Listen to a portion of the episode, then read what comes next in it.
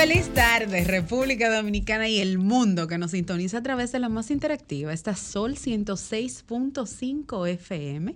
Contentísima de poder llegar a todos los hogares dominicanos y a la diáspora que nos sintoniza a través de la app de Sol FM.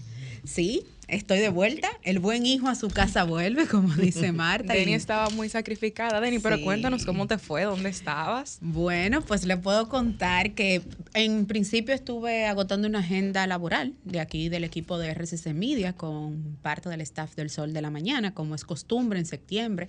Se trasladan durante, generalmente siempre es del 18 en adelante, a la Asamblea General de las Naciones Unidas y nada, ahí estuvimos agotando nuestra agenda y luego, bueno, hice un breakout y tomé unas vacaciones. Un sacrificio. Un sacrificio. Un sacrificio obligado. y me encanta, déjame hacerte paréntesis aquí, porque yo se lo voy a adelantar a nuestra audiencia. Hoy vamos a hablar de la salud mental y el hecho que, oyen como dijo Denny, ella fue a agotar una agenda de trabajo, pero también luego también compartió con su familia, porque hay que tener un balance. Claro, la vida, la, vida, la vida es, debe ser un balance. Así es. Todo en la vida es un balance, pero sí, muy contenta agradecida de todas las personas que nos dieron feedback del trabajo que realizamos aquí en esta hermosa plataforma del grupo RCC Media Sol FM.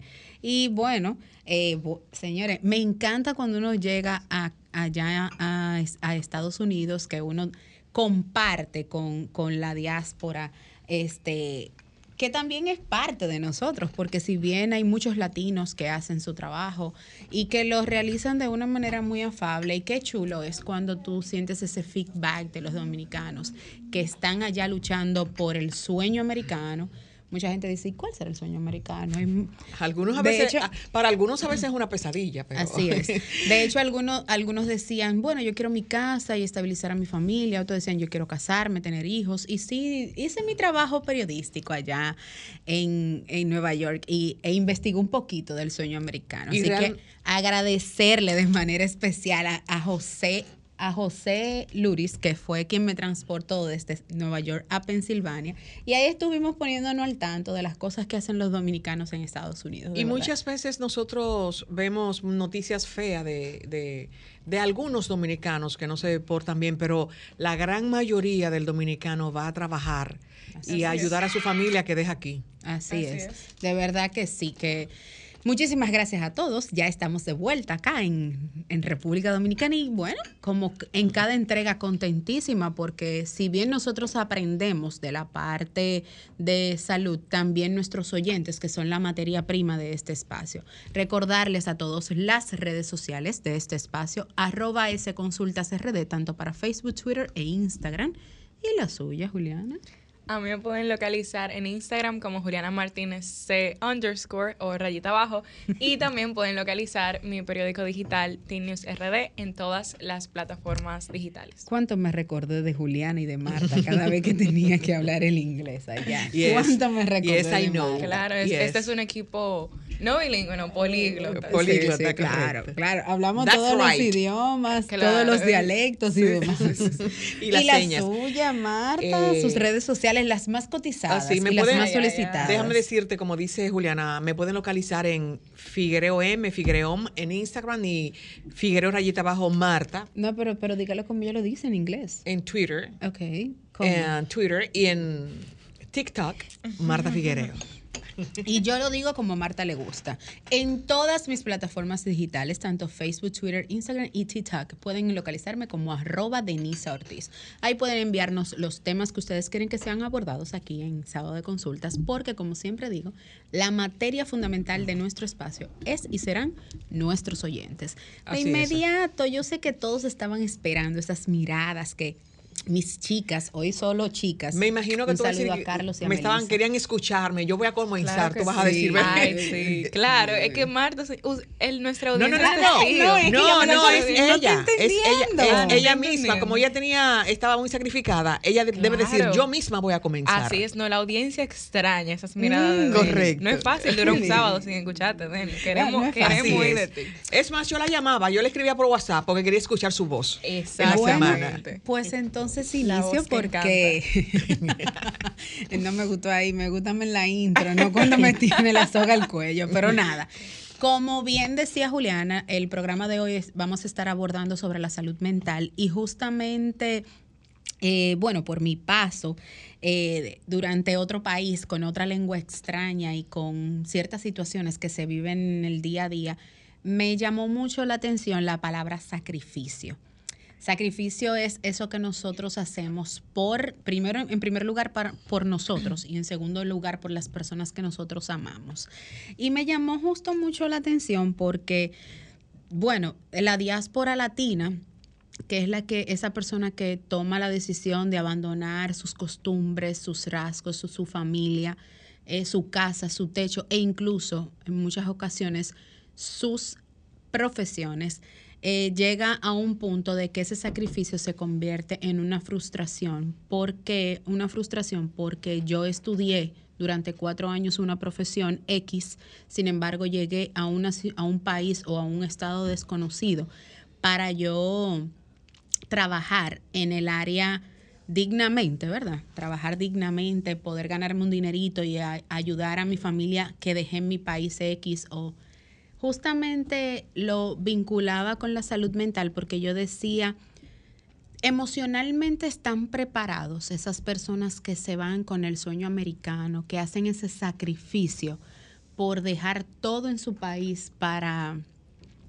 avanzar en la vida. Y es difícil, señores, es difícil cuando tú te sientas al lado de una persona que dice, tengo 10 años que no veo a mi papá, tengo 10 años que no he podido ver a mi hijo porque soy ilegal. Entonces, son una serie de cosas que nos llevan a pensar, eh, ¿quiénes le, le, darán la mano a esas personas? Porque si bien hay otros países que tienen el asilo aprobado en cualquier país del mundo, hay otros que no lo tienen.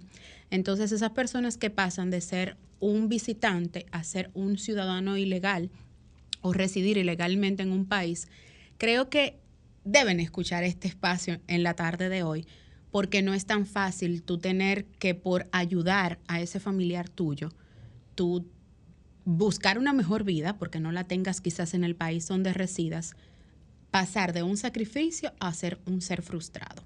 Entonces esa partecita la vamos a estar tocando más adelante porque vine hoy con muchas preguntas para nuestro invitado de hoy. Eh, muy importante eso, eh, Denisa, realmente. Eh, hay mucha, mucha, y cada día más se irá sumando muchas personas con problemas de la salud mental. Esa es una puntita del iceberg, porque en lo que cuenta el comentario que yo tenía, voy a abordar mi, mi, mi, tema, yo estaba eh, revisando el periódico y veo una columna de la periodista eh, Carolina Cruz de Martínez, esposa de nuestro Salón de la, eh, Inmortal, del Salón de la Fama, Pedro Martínez, una, un reportaje, una, una, su opinión dentro de, de la sección de deporte de este periódico que yo reviso cada mañana.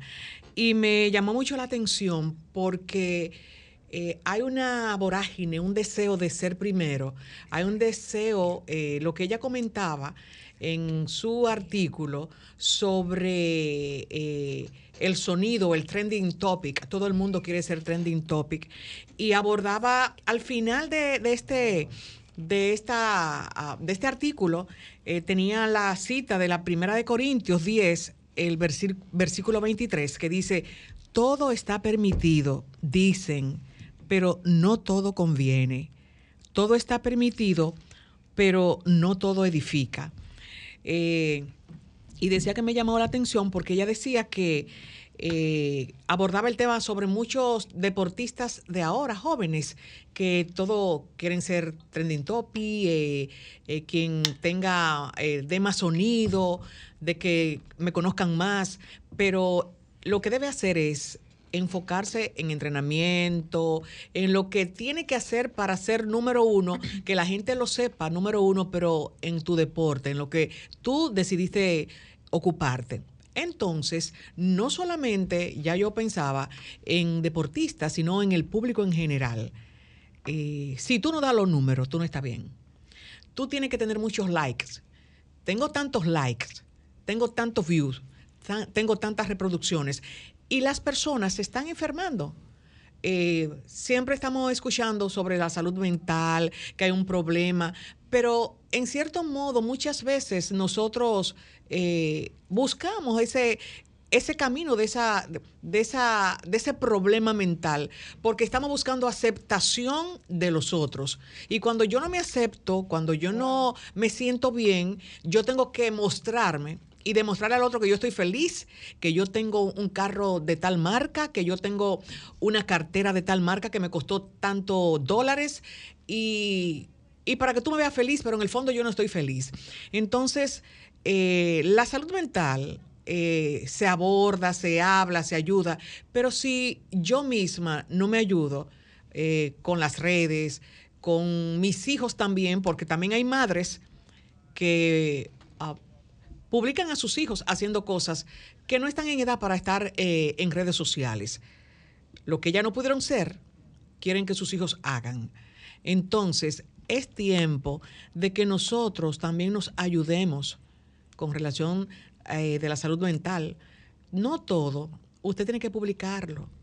Hay personas que van a un restaurante y no se toman el vino, no se toman este cóctel hasta que no le toman una foto y, lo, y lo publican. O no comen bien, ni saborean bien ese plato que pidieron si no lo publican.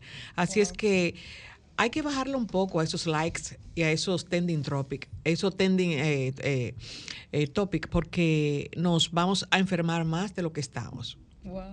Es viral. Son virus que no son el COVID, pero es un virus que está matando a la gente. Sí, porque recuerden que las personas pueden estar emocionalmente bien, aún sonriendo y contigo muy contenta y tú las estás viendo y no sabes que está atravesando por una situación muy difícil. Pero yo no soy la especialista. Juliana, vaya con su mirada, porque ¿qué? Porque es como que sí, yo estoy loca por hablar con... Me encanta que las miradas hasta ahora se han alineado perfectamente al tema que viene después. Y eso, que no le hemos coordinado. Y no le hemos coordinado, porque mira cómo Marta habla de ese tema tan importante, y más en esta nueva generación, del tema de las redes sociales y esa atadura básicamente que tenemos a las mismas, que lo primero que hacemos cuando nos despertamos entra a Instagram. Lo último que hacemos antes de dormir también entra a las redes sociales, ver cuál es la novedad. La última tendencia, cuál es el bailecito. Exacto. Y ¿Qué filtro me conviene más? Ay, Dios mío. Y no nos sentamos a realmente analizar cómo eso está afectando nuestra salud mental, porque a largo plazo, lo, incluso a corto plazo, nos afecta muchísimo. Mi mirada de hoy se titula Yo solo sé que no sé nada.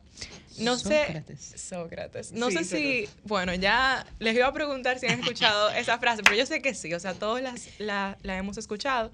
Fue una frase que quedó registrada gracias a Platón, discípulo de Sócrates, del pensamiento de pues, este filósofo.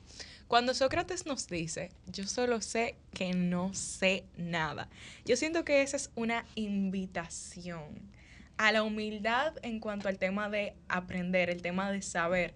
Porque por más títulos que tengamos en la pared, por más que creamos que ya lo sabemos todo, realmente siempre hay algo nuevo que aprender. Y a veces incluso nos cerramos a recibir críticas constructivas de otros que tal vez quieren aportar a que seamos mejores y nos cerramos porque creemos que ya lo sabemos todo y que ya hemos alcanzado nuestro máximo potencial, cuando no es así. Siempre hay algo que aprender, siempre hay algo que mejorar y yo siento que debemos siempre de estar abiertos a, a recibir pues aportes de los demás y aprender de los demás. Asimismo, hay veces que están, están hablando de, un tema y nos sentimos intimidados o nos sentimos mal porque no conocemos ese tema, cuando es totalmente normal no conocerlo todo. Y esos escenarios deberían de ser oportunidades que aprovechemos para aprender, no sentirnos mal porque no, no conocemos algo, porque a fin de cuentas el aprendizaje es tan amplio y hay tantas áreas que es imposible abarcarlo todo.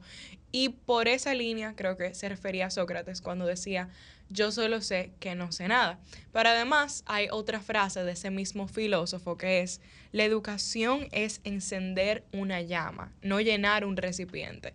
Con esto también entiendo que se refería al hecho de que el aprendizaje debería de ser un deseo constante Cuando él dice que debería de ser una llama por encender y no un recipiente lleno, no llenar un recipiente. Él se refiere a que al final del día el aprendizaje es algo que nunca se debería de saciar, es algo que nunca se debería de llenar. Y más hoy en día que con la ciencia siempre estamos descubriendo nuevas cosas, siempre hay algo más que aprender. Y es una invitación también, aparte del tema de la humildad, en ese sentido que creo que es demasiado importante es una invitación a siempre mantenernos como en constante aprendizaje, a seguir las novedades, las nuevas noticias, pero además algo que entiendo que es demasiado importante, y yo creo que es algo en lo que de verdad quiero hacer énfasis en la mirada de hoy, no cerrarnos a puntos de vista de otras personas. El hecho de que yo dentro de mi cosmovisión tenga una opinión particular no significa que la de la Denisa o de la de Marta o la del doctor sean o sea, no deberían de ser válidas o estén mal. O sea, debemos estar abiertos a escuchar también las opiniones de los demás, las perspectivas de los demás, los comentarios de los demás y no cerrarnos dentro de nuestra propia cosmovisión, porque a fin de cuentas eso lo que hace es limitar nuestro conocimiento. Yo creo que el peor error que podemos hacer es entrar en una sala de personas o un lugar lleno de personas y creer que somos lo mejor o creer que somos los más informados ahí.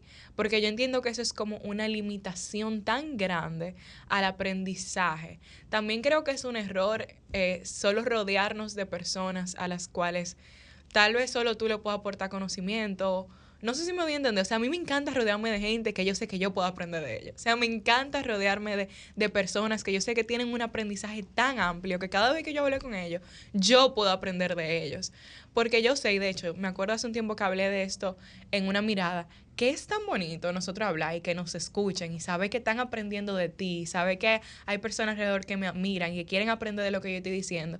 Pero a veces nos dejamos consumir tanto en eso que nos olvidamos que también es hermoso el escenario contrario a ese. O sea, también es hermoso yo sentarme aquí, no hablar y simplemente escuchar a otra persona y aprender de otra persona, porque en ese escenario es que yo crezco. Cuando yo estoy hablando a otra persona de lo que yo sé, sí es muy lindo, estoy aportando conocimientos, pero yo no estoy aprendiendo nada en ese escenario. Lo que realmente me permite a mí aprender es yo sentarme a, escuchar al otro.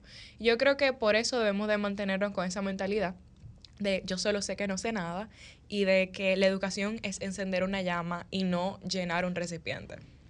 Muy bueno, excelente, me encantó. Y abordo en una rayita aparte, eh, otra carretera, con relación también a, la educación en el, en el adulto mayor, porque eh, bueno, los gobiernos, eh, los ministerios, se olvidan muchas veces, tienen un tope de edad para ofrecer un curso a, ciudadanos. Yo siempre abogué en, con relación a lo que era el inglés por inmersión, que tienen un tope de edad. Pero hay muchas personas, adultos mayores, que les gusta, quieren aprender, y ¿por qué no se le da la oportunidad? Porque también tienen derecho a, eso. Y con relación a la, humildad, eh, muchas veces pensamos que solamente somos nosotros que sabemos. Y hay una frase que me gustó de algo que leí que dice que estamos a un suspiro de nuestro propio funeral, lo que significa que porque tú seas joven o porque yo sea eh, mayor que tú, eh, yo me voy a morir primero. No. Tenemos tanto, tanto ímpetu, somos, somos tan importantes, nos pensamos que creemos que no vamos a llegar a la muerte, pero es a un suspiro. Tú puedes morir ahora sentado, teniendo 15, 20, 18 años. Entonces, la humildad es... Sin lugar a dudas, me llama mucho la atención el tema de la mirada de Juliana en la tarde de hoy, porque casualmente cuando actualicé mi celular esta mañana, Instagram me envió una encuesta sobre personas, o sea, si yo he visto incidentes o he escuchado de mis contactos cercanos, eh, alguna persona que le ha hablado mal, que ha tenido un insulto, y me imagino que es a, propósito del tema que nosotros vamos a tratar en unos minutos bien breves, porque Juliana menciona la frase de Sócrates. Recuerdo que la conocí cuando inicié la carrera de Derecho y me llama mucho la atención porque también cité la parte del silencio en una de las, de las tan afanadas exposiciones en la universidad, pero me quedé con una frase de Benjamín Disraeli que decía, hay personas silenciosas que son mucho más interesantes que los mejores oradores.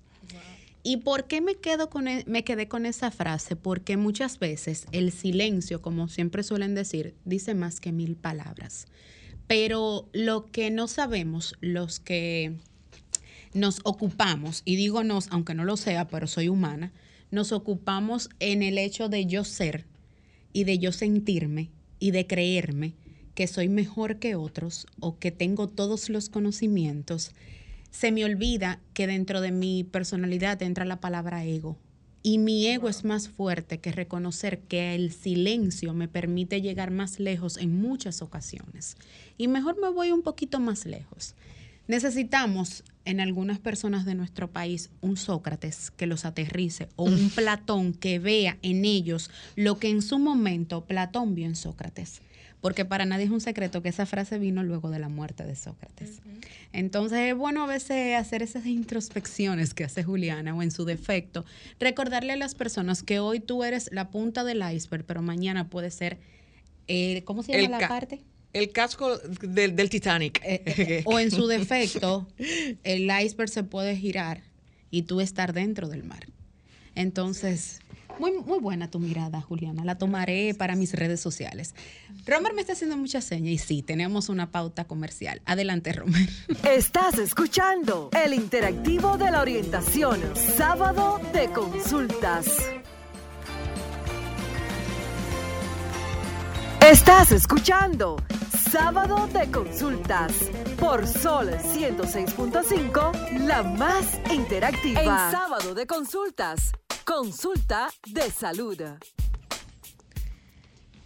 Estamos de vuelta en tu consulta favorita, consulta de salud. Y bueno, ya te dimos, nos, les dimos un adelantico del tema. Vamos a estar hablando sobre formas de cuidar nuestra salud mental, acompañados del el licenciado en psicología, terapeuta familiar y de pareja especialista en psicomotría, el licenciado Hosley Wilmore. Bienvenida, doctor. Hola, hola, buenas tardes. Buenas tardes. Yo pensaba que ya después de la intervención de ustedes nos íbamos, porque yo debo realmente felicitarlas por sus intervenciones en las diferentes miradas.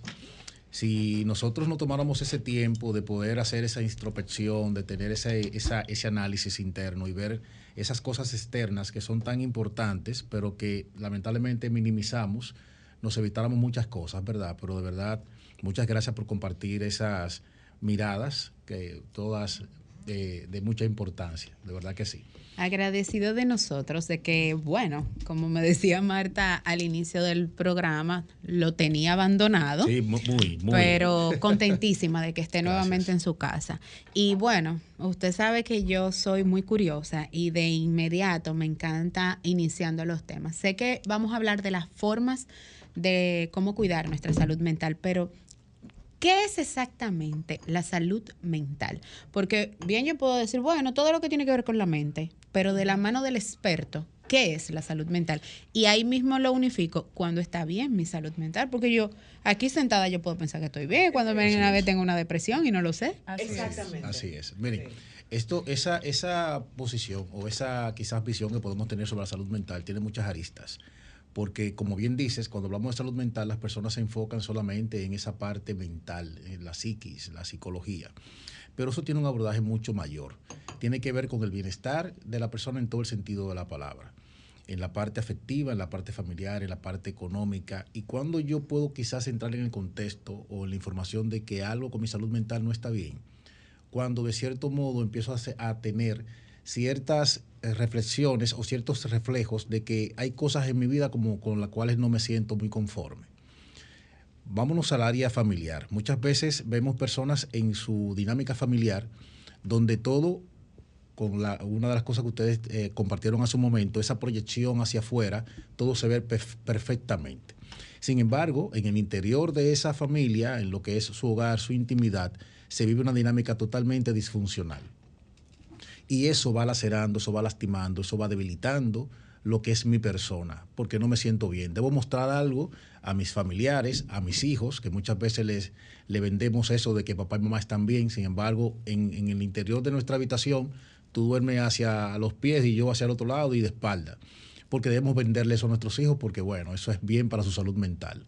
Pero eso que yo voy vendiendo, que voy mostrando al público, de cierto modo a mí me va lacerando, me va debilitando y me va haciendo sentir mal. Va drenando. Va drenando y va perforando a un punto tal que cualquier referencia que puedo tener a mi alrededor empiezo a cuestionarme. Y eso es la parte familiar. Si nos vamos a lo laboral también, muchas personas que se someten a un trabajo el cual no disfrutan que bueno, que necesito dinero, tengo que atender ciertas necesidades, pero el simple hecho de yo vestirme y saber que me voy a dirigir a un lugar donde no me siento, que soy parte de, ya eso también va creando y va generando ciertas dificultades en mí que de un momento a otro se van mostrando, porque ustedes decían algo y compartiste algo, Denisa, que me agradó mucho. Esa última frase, que no la voy a decir para no decirla mal, pero sí ilustra esto que voy a decir. Muchas veces nosotros nos ajustamos al hecho de, someterme o, obligarme a estar en un lugar y no sentirme identificado con lo que estoy haciendo. Pero debo vender que todo está bien. Pero esa dualidad que debo, el, yo reflejar una cosa y sentir otra, también va generando en algún momento verme de frente a la depresión, la ansiedad y ese tipo de manifestaciones que se dan en todo ser humano. No, es que debe ser muy desgastador, como usted dice, vender una imagen y luego en la privacidad pensar y sentir otra cosa totalmente diferente. Pero por esa misma línea, bueno, ya usted mencionó algunas, pero quisiera que reitere nuevamente cuál usted considera que son las enfermedades en cuanto a la salud mental más predominantes hoy en día. ¿En República Dominicana y Ayacoto o, o en el mundo? O en el mundo. Puede decirnos ambas, tanto a nivel nacional como pero a nivel el, me, preocupa RD. Y el tema es sumamente amplísimo porque si estamos hablando de salud mental, y dice el licenciado Wilmer que, eh, Wilmore que eh, puede ser en el trabajo, en tu hogar, eh, en tu eh, alta casa de estudio, en la universidad. Pues hay un gran número, un porcentaje súper alto de humanos como nosotras con problemas de salud mental. Bastantes. Porque yo pienso que el 90%, 80% de las personas que trabajan se sienten mal en su trabajo, están porque tienen que pagar las cuentas. Así es. Los biles. Los biles y, y, no hablen español. Y, de hecho, y de hecho, ni siquiera toman en cuenta en esos trabajos de hacer unas terapias, de que el Departamento de Recursos Humanos trabaje para ayudar a esos empleados. Claro, claro, después de evaluar que, eh, eh, y tener la, referencia de qué tan beneficioso es, qué tan, qué, cuál es el bienestar de ese empleado que está desempeñando ese rol en esa posición de trabajo. ¿Y cómo se siente? Bueno, yo necesito entonces terapia. Y Yo necesito terapia. Justamente ahí lo uno, antes de responderle la pregunta a Juliana, que es de suma importancia, este, cuando Marta se refiere, usted se refiere a dar terapia en, en un trabajo. Entonces, yo lo, porque usted sabe que vivimos en una sociedad donde ir a un psicólogo, a un psiquiatra, porque tú estás loco. Sí. Entonces, eh, ¿cómo se determina o cómo un líder o un jefe en una empresa este, puede determinar cuándo su equipo requiere de una terapia. Que en su defecto puede ser terapia de grupo, porque las hay, o en su defecto una terapia personal, individual. Llevar primero al jefe. Sí, mira, eh, la, real, bueno, luego de la pandemia, la OMS estableció, la eh, Organización Mundial de la Salud, que lo que vamos, lo que estamos presentando ahora es, eh, va a ser mucho peor que lo que vivimos en ese tiempo de encierro y distanciamiento. ¿Por qué? Porque cuando nos vemos de frente a esta situación de estar distanciados y estar privados de libertad, nos vimos frente a una realidad para la cual no estábamos preparados. Y eso abrió muchas otras cosas. ¿Por qué? Porque nos dimos cuenta, bueno, que somos funcionales desde casa con el tema del teletrabajo. Eh, los niños se prepararon y subieron calificaciones con el tema de las clases virtuales y las asignaciones asincrónicas y todo lo demás. Pero el yo convivir tanto tiempo en un espacio para el cual no tenía esa costumbre, eso eh, como, que es, como que detonó muchas vistas y muchas situaciones en nosotros que no teníamos la forma de cómo enfrentar eso. Una de las cosas que más vemos en nuestros consultorios hoy en día son personas de frente a un tema de pánico, de ansiedad, de depresión, incluso de el hecho de, por un, por un tema de necesidad, tener que someterse a trabajos y, ejercicios con los cuales no se sienten identificados. Pero he tenido que mantenerme ahí porque, bueno, tengo la necesidad.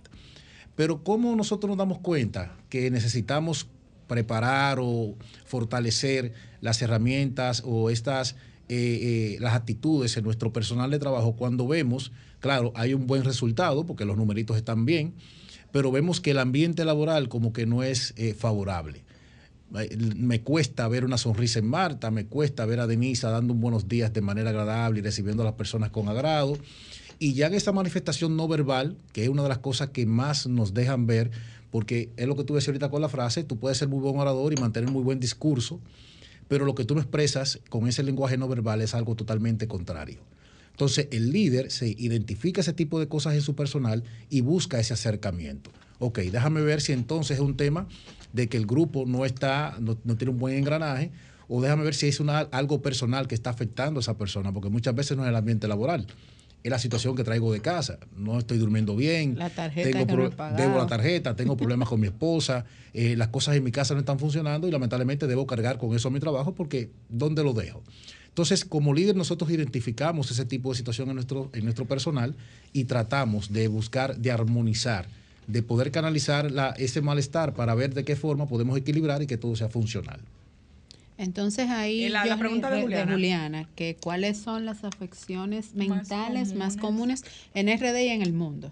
Ansiedad, no podemos dejarla, el estrés. Eso, claro, nos lleva a otras patologías. Personas que tienen problemas ya, que tienen el, la, eh, padecen de esquizofrenia, del límite de la personalidad. todo, todo, como, todo va como de una mano, de una mano de la otra. Pero los primeros detonantes tienen que ver directamente con la ansiedad, la depresión, causadas por el tema de las preocupaciones, las situaciones emocionales que muchas veces desconocemos, porque una de las debilidades que tenemos como seres humanos es que no identificamos nuestras emociones. Nos cuesta identificar que algo me molesta, expresarlo, modificarlo, buscar un equilibrio y que, que eso pueda funcionar tanto dentro de mi ambiente familiar como de mi ambiente laboral porque eso también me va llevando al tema de que, bueno, pero fulano es bipolar, un día se está riendo y otro día está como eh, amargado, pero es justamente por lo que genera el ambiente. Entonces, cuando se ven de frente a esas situaciones por un tema de que no está durmiendo bien, de que tiene preocupaciones económicas, de que estoy trabajando pero el dinero no me alcanza, ya cobré hoy, mañana me siguen llamando que, que sigo debiendo. O sea, eso la va... La tarjeta la tengo enganchada. Eso va creando un desequilibrio emocional que se va manifestando en ese tipo de situaciones. Bueno, ustedes que nos están sintonizando, es tiempo de que se sumen a esta conversación. Vamos a colocar nuestros contactos, Romer, porque yo sé que al igual que nosotras, que venimos súper curiosas la tarde de hoy, los oyentes por igual. Adelante, Romer. Comunícate 809-540-1065. 1-833-610-1065 desde los Estados Unidos. Sol 106.5, la más interactiva. Yo me bueno, de regreso en el espacio. Mira, casi yo estaba haciendo mi consulta claro, con el licenciado. No me dejaste, llamada de una vez. Así es. Buenas tardes, ¿quién nos habla y desde dónde? Buenas tardes, desde Santo Domingo. Adelante. Una, bueno, un, comentario, muy bueno el tema. Gracias. Eh, yo creo que se suma con el tema de la ansiedad. No sé si es la competencia con la que se está viviendo hoy Mm, que, nos creamos esa ansiedad. Eh, yo vengo, ¿verdad?, de, un barrio eh, donde mi mamá eh, ganaba un sueldo muy mínimo y el mes, ella decía, bueno, este mes pudimos lograrlo, este mes no hay salida, no hay nada, y como que uno era feliz. y bueno, logramos conseguir lo que, por lo menos para la comida del mes, pero ahora lo que vemos es que ya la presión social me hace querer hacer más. O sea, hoy la gente no soporta estar un sábado en su casa, un domingo. Y eso crea un estrés económico donde yo tengo que dar un tarjetazo y a la próxima semana entonces eh, estoy, estoy vuelto loco porque ya el banco me está llamando. Muchas gracias. gracias. a usted por su aporte. Licenciado, dígale si ella está diciendo la competencia. No, claro, dio, dio ahí, sabe, dio en el punto. Y eso tiene que ver mucho también cuando nosotros tenemos situaciones con nuestra personalidad y, la, y la debilidad en el autoestima. Cuando yo me dejo llevar al terreno del otro. Y algo que siempre he podido compartir en algunas intervenciones es que nosotros debemos fortalecer a nuestros hijos en este sentido. Recuerden que la gente en las redes sociales muestra y vende lo que quiere. Hay una realidad muy diferente detrás de, esas personas. O sea, yo muestro algo y vendo eso y eso es lo que yo quiero que la gente consuma. Pero eso muchas veces no se ajusta a lo que realmente la persona está viviendo. Entonces no podemos caer en esa trampa. Poder ajustarnos, yo pudiera orientarle el hecho de poder fortalecer un presupuesto, donde yo pueda establecer un porcentaje de lo que yo percibo y que puedo destinar a ese tipo de, ¿verdad? de actividades. Porque siempre he dicho, cuando usted trabaja, usted tiene el derecho de poder también disfrutar de una parte de lo que usted ¿verdad? Eh, requiere, de, de, esa, de, esa, de esa remuneración pero tampoco porque él lo puso bonito, la tarjeta de crédito. Hay personas que cogen un préstamo a una persona en el barrio ahí a un 30 o a un 20, tú sabes, simplemente por querer disfrutar y querer venderle. venderle al público que lo puede hacer. Entonces es un tema de concientizarse en esa parte y de poder proteger, cuidar esa parte de la salud mental que es tan importante.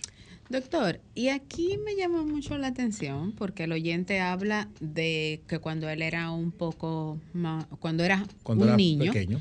y se cumplirá el tema de que nosotros no nos adaptamos a lo que somos. Y se lo pregunto porque él dice, ah, porque nosotros queremos vivir de la apariencia. Sí. Pero yo creo que a nadie le gusta lo malo, a todo el mundo le gusta lo bueno y todo el que trabaja trabaja en función de lo que de sus placeres. Pero hasta qué punto eh, pudiera enfermarme el hecho de yo querer algo y no obtenerlo. Y por eso me sonaba ahorita la parte de la autoestima, porque por ejemplo nosotros podemos somos somos cuatro personas acá y yo puedo evidenciar algo en ustedes que me gustaría obtener, pero eso no puede llevarme al punto tal de yo tener que crear un desequilibrio en todo el sentido de la palabra partiendo de lo que yo percibo para saciar o para yo poder enseñarte a ti que yo también puedo. Ese miedo al rechazo o ese miedo a no sentirme parte de es lo que me lleva a adoptar ese tipo de comportamientos. Cuando yo asumo y me hago conciencia de mi realidad, de que bueno, yo soy una persona que yo percibo eh, mi salario quincenal, y yo puedo sacar 500 pesos de cada quincena para al final juntar eh, un iPhone, por ejemplo, que ahora todo el mundo quiere un iPhone 14. que yo tenga que someter 15, bueno. Pero se está calentando. Que yo, Lo dijo Marta. Que yo tenga que someterme a un régimen de ahorros para en algún momento yo poder obtener ese beneficio. Eso me ayuda a yo tener o a yo equilibrar ese, ese comportamiento a no llevarme un terreno que yo no pueda sustentar y que me pueda llevar a un desequilibrio que me pueda afectar en otras áreas de mi vida, porque entonces llego al trabajo incómodo, porque estoy ahorrando, pero no, todavía no lo he comprado, le hablo mal a mi esposa, le hablo mal a mis hijos. O sea, eso crea realmente un desequilibrio en todos los sistemas en los cuales nosotros nos invertimos. Entonces, lo importante de esto es poder nosotros primero conocernos, fortalecernos y al mismo tiempo hacernos conscientes de las debilidades que tenemos para no caer en el terreno del otro. En el caso. Marta, discúlpeme que le interrumpa. Tenemos un contacto. Vamos a ver. ¿quién no me dejan hacer mi consulta. No, sí, no, la, la, hemos boicoteado dos veces. Pero buenas tardes. ¿Quién nos habla y desde dónde? Hola. Buenas tardes. Bueno, se nos cortó la llamada, pero ahí bueno, la vamos a entrar con la, consulta de La consulta es eh, con relación a, los niños. Sí. Eh, el entorno de los niños, las escuelas. Y las veces que muchos padres inscriben a sus hijos en una escuela que no le pertenece. Ahí va la consulta de Marta. ¿Cómo va a trabajar ese niño? ¿Cómo se le va a trabajar su salud eh, mental? Porque no está acostumbrado a cosas que sus compañeros hacen y en su casa no. Y unimos la pregunta de Marta con la de este oyente. Se nos fue otra vez la llamada. Se están cortando, Ramel. Vamos a revisar los teléfonos. Mira, Marta, tú sabías que en una, en una ocasión yo compartí este tema y de cierto modo fui un poco atacado. Porque se da mucho en que salimos de estratos sociales, ¿verdad? Humildes. Humilde. Nos posicionamos y yo quiero, yo quiero dar la mejor educación a mi hijo. Esa es una frase muy, muy fuerte que la he escuchado de varios padres y no sé si yo estoy errada, pero dicen, yo no quiero que mi hijo pase lo que yo, lo que yo pasé pero también, y ahí hago, digo que estoy errada y ustedes me corrigen, porque muchas veces las situaciones que nosotros vivimos son los que nos llevan a formar el carácter que, como personas adoptamos. Nos enseñan a que esa taza tiene un valor y a que ese celular, para yo ganármelo, yo tengo que trabajar por él. Entonces, es ahí donde yo digo que muchos padres se confunden porque el hecho de que tu mamá no tuviera para comprarte el último B3 en el momento de cuando nosotros estudiábamos, fue lejos. fue lo que te permitió a ti tú decidir ser la persona, que eres hoy. Entonces ahí usted me corrige si estoy mal. No, no, estás, estás excelentemente bien. Y, ahí también uno, lo, que comentaste ahorita, Marta, el hecho de que muchas veces nosotros como padres lo que queremos es proyectar lo que no pudimos en nuestros hijos. ¿Me entiendes? Entonces, no es que esté mal que yo pueda inscribir a, a mi hijo en un colegio que, que pueda reunir las competencias que yo quiero lograr en él. Pero ¿qué pasa con esto? Que si no voy haciendo un reajuste de manera equitativa, voy ajustando esos cambios, estoy mandando a mi hijo un terreno que él no va a poder enfrentar. Exacto. Entonces, sí, adelante, Dirisa. Tenemos un oyente. Adelante. Buenas tardes.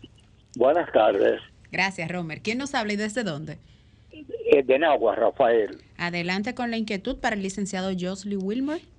Eh, por favor, es para preguntarle si me pueden dar el número de un psiquiatra que uno pueda llamar, por favor.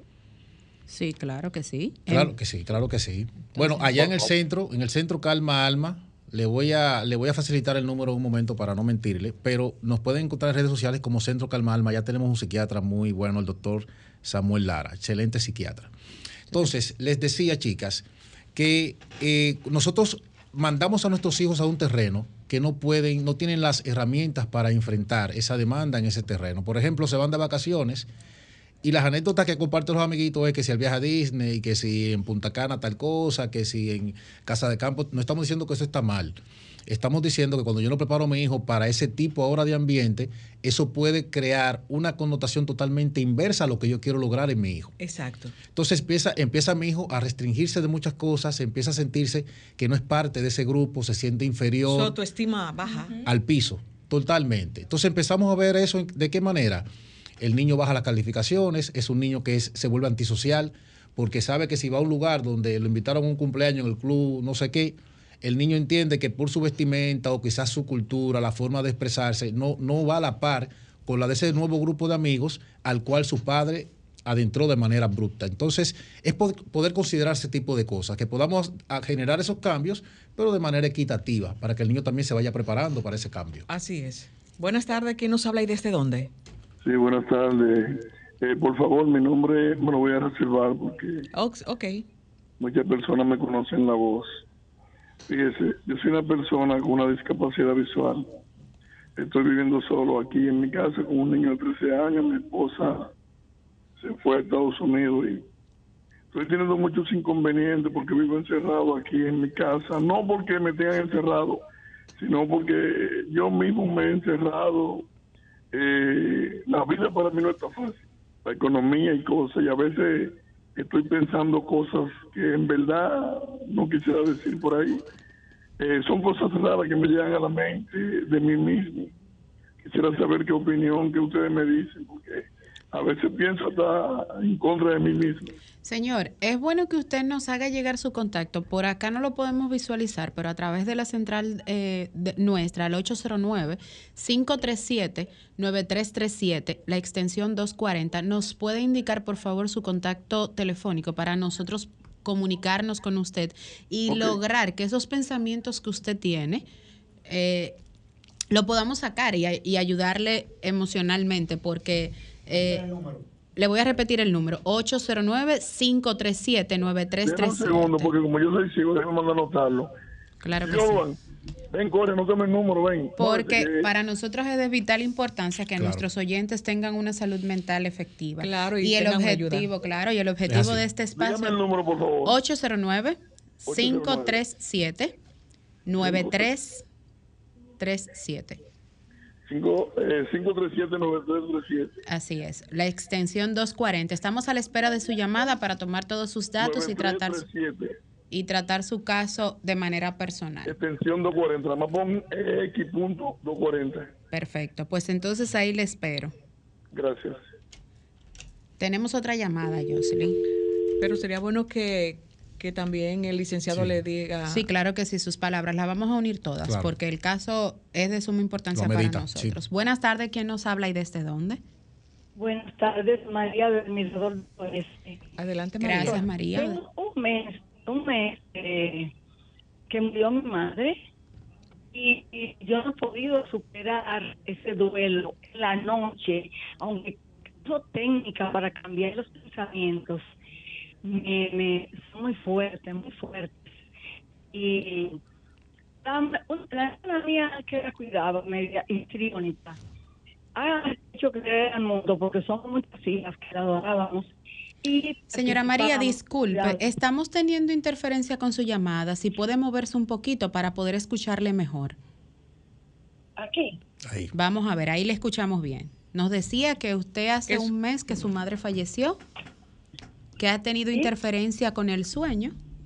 la noche todavía, yo tengo 70 años y somos varias hijas, pero una de las que la cuidaba en su casa es como de aspecto histriónico y ha, hecho creer al mundo que ella sola cuidó a mi madre cuando todas participamos en su cuidado. Eso me ha afectado mucho a mí porque la amaba a mi madre y la atendía mucho. Gracias. Perfecto. Entonces, bueno, Josley, tenemos dos escenarios completamente Atendiendo los dos escenarios, eh, estamos, el, caballero está viviendo una, varias situaciones en, una misma, ¿verdad? Es un tema de, tener eh, primero una situación médica, el, tema de su visión, que por sí eso genera ciertas situaciones emocionales, el tema de que la esposa no está en casa, se fue del país, vive con uno de sus hijos. Es un asunto de, como ustedes mencionaron, primero buscar la ayuda, el acompañamiento, eh, que lo podamos evaluar, que si debe tener la asistencia de poder eh, un psiquiatra darle medicamentos para poder también equilibrar la parte emocional, la depresión en la que está, porque evidentemente tiene una depresión, ¿verdad? O, es lo que percibimos, porque tenemos primero que evaluarlo, pero es poder darle frente a eso y al mismo tiempo irse concientizando, desarrollar herramientas que le permitan ser una persona funcional dentro de la necesidad que tiene seguirse apoyando en su hijo con el cual vive, pero al mismo tiempo también poder identificar algunas actividades que le permitan sentir, tener cierto grado de, sentirse útil, de, poder lidiar y mediar con la situación que está teniendo, pero también mantenerse en todo momento positivo para esos cambios y poder ajustarse a ese nuevo estilo de vida. El tema del duelo es un tema importante, porque todavía dentro del año de la pérdida de un familiar es saludable nosotros vivir esa etapa del duelo. El, tema de siempre la familia tener ciertas eh, opiniones en contra de que si yo fui que tuve más participación, eso siempre se da. Pero lo importante del tema del duelo es vivir cada etapa de manera saludable. Lamentablemente ya ese ser querido no está, es acostumbrarnos a vivir con el dolor, con la pérdida y al mismo tiempo tener también esa disposición, hacernos conscientes de eso, de poder avanzar, aún reconociendo que esa persona no está a mi lado. Tenemos un contacto. Sí es. Buenas tardes, ¿quién nos habla y desde dónde? Se nos fue el contacto. Yo quería también agregar a lo que dice el licenciado Wilmer con relación a María, que hay en la República Dominicana existe eh, un grupo de duelo mixto. Eh, República Dominicana y con México, y hay una fundación que se llama Dándole Sentido a la Vida, que sería importante que Denisa eh, vuelva y repite el número para que ella llame y darle el número de teléfono porque es un, es un grupo de apoyo para personas que han tenido pérdida. Y de hecho yo los recomiendo porque yo formo parte, porque también eh, yo he tenido pérdida y, y, estoy en este grupo y he aprendido mucho y ha ayudado a muchísimas personas. Atención María, nos puedes llamar ya, el oyente nos llamó, ya tenemos el contacto y en breve, luego del espacio, nos estaremos comunicando con él. Es el 809-537-9337, 537-9337 con la extensión 240. Ahí puedes comunicarte y Romer tomará tus datos y nos facilitará entonces la información para hacértela llegar sobre el duelo. Mm, Juliana, tienes una inquietud. Sí, pero antes hacer el comentario de que miren qué importante es este tema de la salud mental y cómo también agradecerle a la audiencia de, tener la confianza de llamar a nuestro espacio y expresar sus inquietudes y es importante, o sea, es importante buscar ayuda. O sea, de verdad, gracias por confiar en nosotros. Eh, por otra línea, doctor, cuando usted hablaba anteriormente de el ejemplo, por ejemplo, valga la redundancia, de querer tener el último iPhone, de querer anhelar tener esas cosas materiales para cumplir estándares a nivel social. Y eso eventualmente tal vez se pueda lograr, si hay una necesidad económica o una necesidad material. Pero ¿qué pasa cuando eso que yo le veo a la otra persona no es algo material? O sea, no es algo que yo puedo trabajar y puedo conseguir. Puede ser tal vez que Denisa tenga el cabello lacio y yo tengo el cabello rizo y yo la vea y yo diga, no, yo quiero tener ese cabello. Que puede sonar algo como insignificante, pero, yo sé que aunque suene insignificante, es algo que trabaja la autoestima. Claro. Y de muchísimos jóvenes, de muchísimos adolescentes también. Como en ese caso, que yo sé que algo que lamentablemente nunca voy a poder lograr, yo trabajo con eso interiormente. Sí, y no, y aunque lo veamos así, aunque sea pasemos de una parte material a algo ya de una apariencia física, e incluso también la parte afectiva de tu ver que una compañerita, su papá la va a buscar al colegio y es afectivo con ella y tú desear y anhelar ese tipo de cosas, es un tema de nosotros poder identificar las necesidades que tenemos y empezar a trabajar con relación a eso. Ese ejemplo que tú pones, mi, mi, cuando te vi, me, causaste mucho agrado visualmente porque mi niña tiene el pelo así como tú. Ay, sí, y, una de, y una de las cosas, pero su madre tiene el pelo lacio tiene el pelo, tú sabes, y eso es una lucha, porque mami, yo quiero el pelo como tú. Pero una de las cosas que siempre tratamos de fortalecerle a la niña es que ella entienda que el hecho de que ella tenga el cabello diferente no quiere decir o no define realmente lo que ella es o lo que significa tanto para nosotros como su sus padres, como también para las personas que le rodean. Es fortalecer esas cosas porque también tú sabes que vivimos en una sociedad que estereotipa mucho. Eh, somos, decimos, decimos que no, pero somos clasistas. En algunos Dividimos. En algunos, no, se aplica a todo, pero, pero sí. siempre vemos ese tipo de, manifestaciones. Entonces, es yo poder fortalecer en esa persona ese tipo de cosas, en ese niño, en esa niña, en ese adulto, poder fortalecer esas cosas y que pueda trabajar el tema de aceptarse el hecho de, de, saber y reconocer que yo soy diferente, pero eso no me limita a yo poder sentirme igual que la otra persona a la cual también puedo apreciar, ¿verdad? Y resaltar aquellos atributos positivos. Pero nosotros eh, eh, hemos abordado, y perdónenme chicas, eh, el tema, las llamadas y el tema con relación a, jóvenes, a adolescentes. Pero hay un tema que yo sé que el licenciado va a tener que volver y es con relación a la pareja. Porque decía que cuando veo que el papá va y me busca a la amiguita y le da un abrazo, pero también la pareja dentro de la casa. Así es. La afección de que el esposo de mi amiga es, más cariñoso que, que mi esposo. me da besito. Papi me da besito a mí, pero mi papá es un poco seco y no le da besito a, mi, amiguita. Entonces, es, un tema. Romer nos está haciendo mucha seña, pero Juliana tiene una pregunta antes de irnos. Y junto con la pregunta de Juliana, quiero que dé los contactos suyos, dónde pueden conseguirlo y cuáles son sus redes sociales. Perfecto. Sí, bueno, yo tengo otra duda súper importante que no me quería ir sin pues hacer esta cuestionante. Eh, pasa mucho que a veces en la infancia vivimos cosas o a través de nuestro crecimiento, nuestro desarrollo, que tal vez ya después que somos adultos de 30, incluso 40 o más años, todavía no hemos sanado eso que vivimos en la infancia. Entonces, ¿cómo usted considera que se pueden identificar? Porque a veces ni siquiera sabemos que tenemos esa herida por dentro. ¿Cómo se pueden identificar? Y cómo podemos pues sanar esas heridas de la infancia o de nuestro crecimiento. Una de las cosas que, que más vemos, Juliana, que más nos desafían es el hecho de nosotros arrastrar patrones conductuales y situaciones cicatrices que se dieron en nuestro acompañamiento de crianza. Nuestros padres también arrastran esas situaciones y lamentablemente como que eso se va dando de generación en generación. Me voy dando cuenta de ese tipo de manifestación o de carencias en ese sentido cuando lo voy identificando o lo voy viendo en personas cercanas a mí. Contrale, pero es que yo siento algo que no identifico, pero me logro identificar con algo que vi y ahí es que empiezo como a darle, a ponerle, a ponerle nombre a esa emoción o a ese sentimiento.